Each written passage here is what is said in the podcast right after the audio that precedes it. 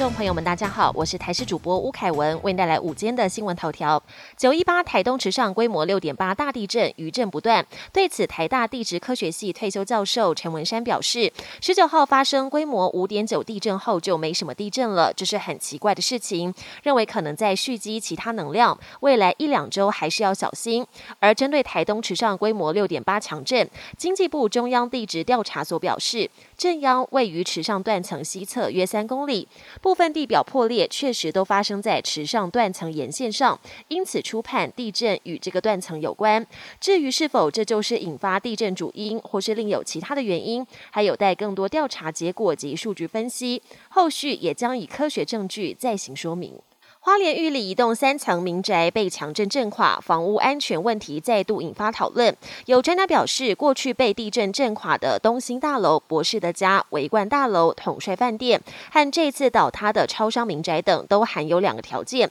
包括都是在九二一地震前盖的房子及软层，也就是软脚下建筑。建议未来民众要买房的话，要避免买九二一前盖的住商混合大楼。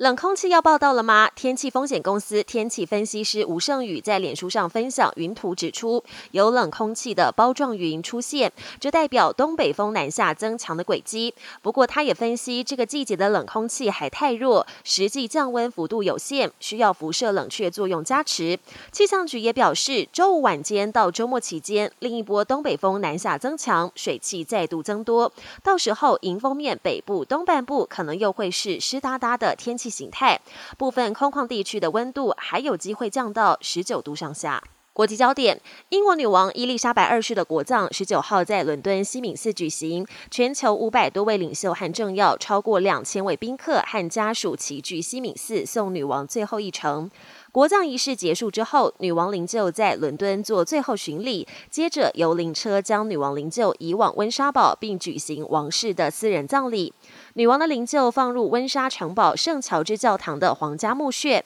和父母以及夫婿菲利普亲王相伴长眠。乌克兰指控俄军再度对核电厂发动攻击。乌克兰国家核电公司表示，当地时间十九号午夜过后，位在乌国南部的皮夫登努克兰斯克核电厂遭到炮击，炮弹落点距离反应炉仅三百公尺，幸好反应炉没有受到影响，厂内也并未传出人员伤亡。而这次攻击也对附近一座水力发电厂以及输电线路毁损。乌克兰总统泽伦斯基怒批俄国的行径危及全球，必须在为时已晚。之前予以制止。墨西哥在台湾时间今天凌晨两点多发生规模七点六的强震，震源深度十五公里，属于浅层地震。太平洋海啸警报中心针对邻近多个国家发布海啸警报，警告沿海地区可能出现浪高一到三公尺的海啸。目前已知这场强震在墨西哥至少造成一人死亡，而莫国当局正在了解是否有严重灾情。本节新闻由台视新闻制作，感谢您的收听。更多内容请锁定台视各节新闻与台视新闻 YouTube 频道。